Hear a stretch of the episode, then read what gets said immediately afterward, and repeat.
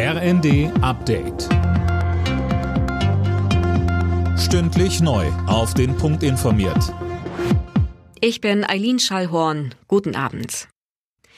CDU und Grüne wollen es in Nordrhein-Westfalen miteinander probieren. Eine Woche nach der Landtagswahl stimmten die Landesvorstände beider Parteien für die Aufnahme von Sondierungsgesprächen.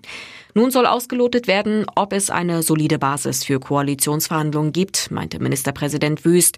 Seine CDU hatte die Wahl vor einer Woche klar gewonnen. Die Grünen landeten mit einem Rekordergebnis auf Platz drei hinter der SPD.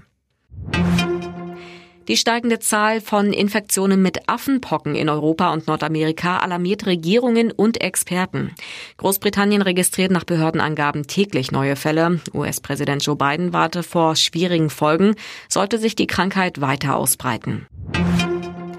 Bundeskanzler Olaf Scholz ist zu seiner ersten Afrikareise seit Amtsantritt aufgebrochen. Am Mittag ist er vom Präsidenten des Senegal empfangen worden. Außerdem geht es für Scholz nach Niger und Südafrika.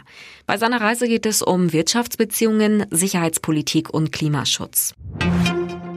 Nach dem Sieg im DFB-Pokal ist die Mannschaft von RB Leipzig in der Stadt gefeiert worden. Zunächst hatte sich das Team ins Goldene Buch der Stadt eingetragen. Anschließend feierten tausende Menschen erst auf dem Marktplatz und dann auf der Festwiese vor dem Stadion den ersten großen Titel der Vereinsgeschichte. RB-Coach Domenico Tedesco. Das ist äh, Gänsehautfeeling. Was hier für ein Potenzial drin steckt, dank euch, ist Wahnsinn, ist sensationell. Wir wissen Bescheid, es ist der erste Titel der noch so jungen Vereinsgeschichte. Das ist Geschichte, das ist Historie. Und wir alle sind hier und sind dabei und das kann uns gar keiner mehr nehmen.